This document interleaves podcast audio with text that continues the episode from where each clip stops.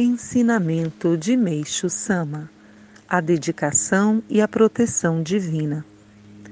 Como objetivo da nossa Igreja é a construção do paraíso terrestre, cada um de nós deve primeiramente criar o paraíso no próprio lar.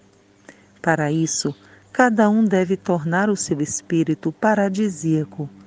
E ter espírito paradisíaco significa não ter nenhum sofrimento Assim, se a afobação é um sofrimento, sofrer porque as coisas não correm a contento também é uma situação infernal.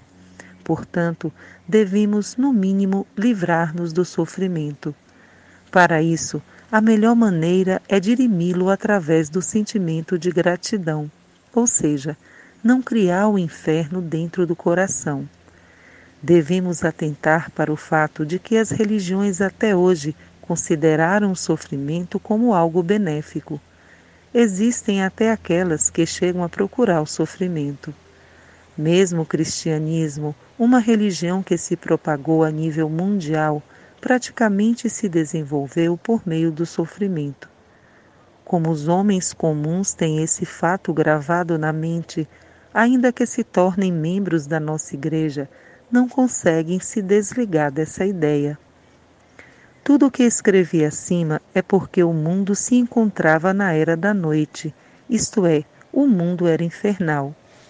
Por esse motivo, ainda que a pessoa se tornasse um exemplar seguidor da fé, não conseguia escapar do sofrimento infernal.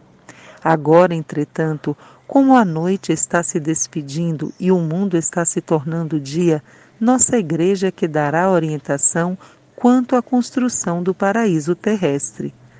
Com esse objetivo, devemos nos esforçar para construir o paraíso dentro dos nossos corações, para que o inferno não tenha oportunidade de aí se instalar. O Pão Nosso de Cada Dia, em 12 de março de 1952.